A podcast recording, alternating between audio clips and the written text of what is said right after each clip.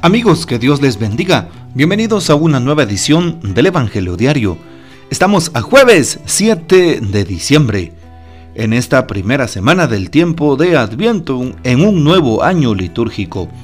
Así es, y para hoy recordamos y celebramos en la liturgia de la iglesia a San Ambrosio, obispo y doctor de la iglesia.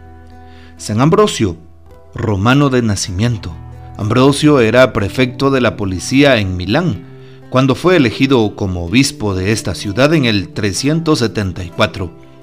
Es uno de los modelos mejor dibujados de pastor de almas. Resiste enérgicamente las usurpaciones del poder imperial y al mismo tiempo se dedica a catequizar al pueblo, comentando las sagradas escrituras y difundiendo los cánticos religiosos. San Ambrosio falleció el Viernes Santo del año 397 a la edad de 57 años. Pidamos pues la poderosa intercesión de San Ambrosio de Milán, obispo y doctor de la Iglesia. Para hoy tomamos el texto bíblico del Evangelio según San Mateo capítulo 7 versículos 21 y luego del 24 al 27. En aquel tiempo Jesús dijo a sus discípulos, No todo el que me diga, Señor, Señor, entrará en el reino de los cielos, sino el que cumpla la voluntad de mi Padre que está en los cielos. El que escucha estas palabras mías y las pone en práctica, se parece a un hombre prudente, que edificó su casa sobre roca. Vino la lluvia, bajaron las crecientes, se desataron los vientos y dieron contra aquella casa, pero no se cayó porque estaba construida sobre la roca. El que escucha estas palabras mías y, no las pone en práctica se parece a un hombre imprudente que edificó su casa sobre arena. Vino la lluvia, bajaron las crecientes, se desataron los vientos, dieron contra aquella casa y la arrasaron completamente. Palabra del Señor, gloria a ti, Señor Jesús.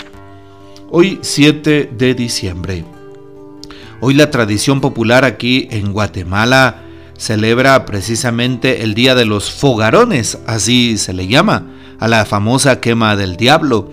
Y justamente esto inicia en el tiempo de la colonia, cuando se procesionaba a la Inmaculada Concepción de María y en las vísperas precisamente salía su procesión, de tal manera que como no había luz, en las calles todos los hogares que sabemos evidentemente en su mayoría eran católicos, pues colocaban fuego fuera de las casas en la vía pública para iluminar el lugar por donde pasaría Nuestra Señora.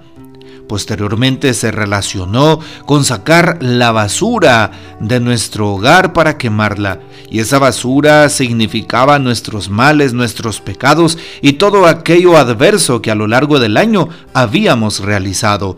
De tal manera que el Señor quemaba nuestros pecados, nuestras culpas y nuestra Madre Santísima intercedía por ellas para que el Señor los limpiara. Bueno, pues eso es lo que hoy también celebramos en las vísperas de la Virgen de la Inmaculada Concepción. Bien, hoy también es importante saber que estamos a jueves, jueves eucarístico y sacerdotal. Un buen momento para tener una cita con el amor de los amores, la cita más importante de la semana. Hoy te invito para que pases a visitar el sagrario y hables con Jesús sacramentado y si no puedes hacerlo, ve durante la tarde a la hora santa a tu parroquia, capilla o comunidad. Habla con el Señor, pídele que aumente tu fe. Y hoy de manera especial oremos por las vocaciones. Para aquellas personas que sigan mis redes sociales, hoy también he puesto, sobre todo en el Facebook, Padre Robertson Rodríguez, la imagen en donde se encuentra un sacerdote y el reto de hoy de Adviento, y es precisamente orar al Señor, dueño de la mies, que envíe más trabajadores a sus campos, sobre toda la vida sacerdotal y consagrada. Así que no esperemos más, oremos por el Papa Francisco, por nuestros obispos, por los sacerdotes, los seminaristas y todos los jóvenes para que descubran la llamada de Dios y respondan con amor y generosidad. Pide por nosotros que tanto lo necesitamos, los que hemos consagrado nuestra vida a Dios, los elegidos del Señor y de María Santísima. ¿Qué dice el texto de San Mateo en el capítulo 7? No todo el que me diga Señor, Señor entrará en el reino de los cielos. Porque muchas personas pueden ser hipócritas. ¿Qué significa la palabra hipocresía? Aquellas personas que de viva voz, de palabra o de forma teórica, alaban a Dios, pero con su comportamiento, sus acciones y su forma de proceder dicen todo lo contrario. Esas son las personas hipócritas, aquellas que fanfarronean, que hablan hasta de más y que no cumplen lo que han prometido. También dice hoy la palabra, el que cumple estas palabras mías y las pone en práctica, ¿a quién se parece? A un hombre prudente. Y pone el ejemplo, el que edificó su casa sobre roca. Aquella persona que tiene una base sólida, unos principios y fundamentos puestos en Dios, vendrá la lluvia, se desatan los ríos, soplaron los vientos, pero aquella casa no se destruye. ¿Por qué? Porque está cimentada en la gracia de Dios, en el proyecto de Dios, en la fe en Dios.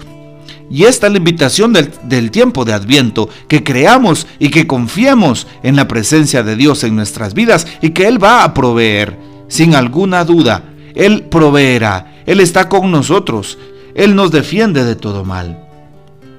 Luego también nos dice la palabra, el que escucha estas palabras y no las practica, se parece a un hombre imprudente. ¿Quién es un hombre imprudente? Nos da las características el Evangelio de San Mateo capítulo 7. El que edifica su casa sobre arena y no sobre roca. De tal forma que viene la lluvia, bajan las crecientes, se, se desatan los vientos dieron contra la casa y la arrasan por completo. ¿Por qué? Porque no tiene cimientos, porque no hay fe, porque no hay confianza en Dios, porque muchas veces no lo seguimos. No oramos, no vamos a la Eucaristía, no frecuentamos los sacramentos. ¿Con cuánta razón la tentación llega? ¿Con cuánta razón hay padecimientos, hay dudas, temores, incertidumbres? Y pensamos que Dios no nos escucha. En realidad no es que Dios no nos escuche, es porque tenemos poca fe. Por eso pidámosle al Señor que aumente nuestra fe y de esa manera poderle glorificar. ¿Qué dice el Papa para el día de hoy en esta reflexión? Una preparación real, la titula. El tiempo de Adviento nos impulsa a realizar cambios auténticos, a fin de que la Navidad sea vivida como experiencia profunda de Dios sin embargo, es posible que vivamos el adviento como la suma de una serie de rituales externos, adornos navideños, villancicos, novenas, comidas familiares, sin que nada de esto toque el interior de nuestra vida, ni mucho menos cuestione la forma como estamos viviendo. Hacer eso sería una espera falsa, una preparación que en realidad no prepara nada. Sería como decir, Señor, Señor, con los labios, pero vivir una vida que no es conforme a la voluntad de Dios.